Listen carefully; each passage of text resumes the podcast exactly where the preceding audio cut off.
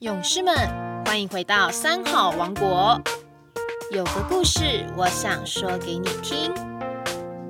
嗨，大家好，我是高雄市左营区新上国小校长黄燕妍。我今天要来跟大家分享一个黄金月亮的故事。从前有一个体弱多病的小公主，每天每夜都只能躺在病床上。她常常啊看着窗户外面的月亮，心里想着：嗯，要是能够拥有月亮，那该有多好啊！小公主马上啊把这个心愿告诉她的父王。国王爱女心切，希望能够实现小公主的任何愿望。于是召集了大臣，讨论解决的办法。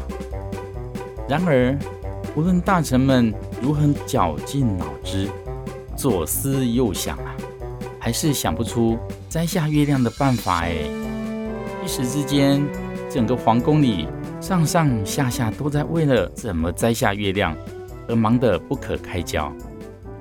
国王更是又心急又烦恼。有一天，一个法师到皇宫里弘法布教，听说了这件事情之后，便胸有成竹的去请见国王。法师表示他可以帮小公主达成心愿。国王一听，开心极了，迫不及待的就跳了起来，问法师说：“有什么办法呢？”法师信誓旦旦的说：“国王啊！”你得先让我和公主见个面。国王二话不说，立刻安排法师与小公主见面。法师亲切地问：“小公主，你看到的月亮到底有多大呢？”“嗯，月亮啊，它有嗯这么大。”小公主将自己的食指伸出来，稍微弯曲了一下。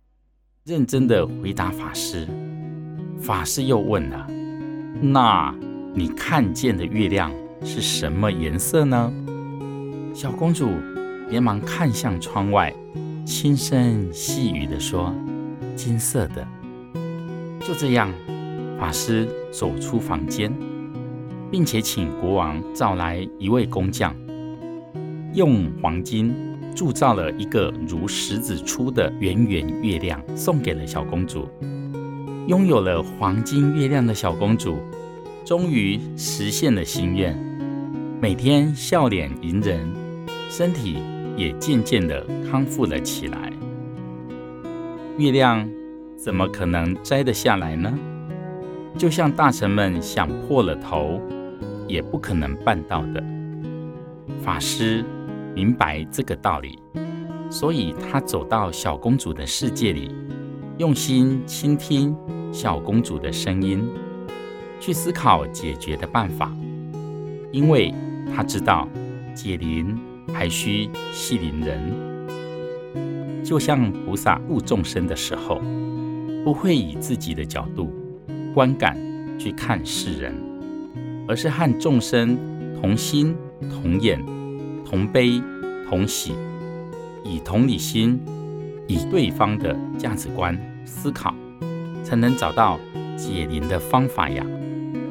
小朋友，你在思考跟别人一起的互动的时候，是不是也会站在对方的立场，以同理心去思考、去解决呢？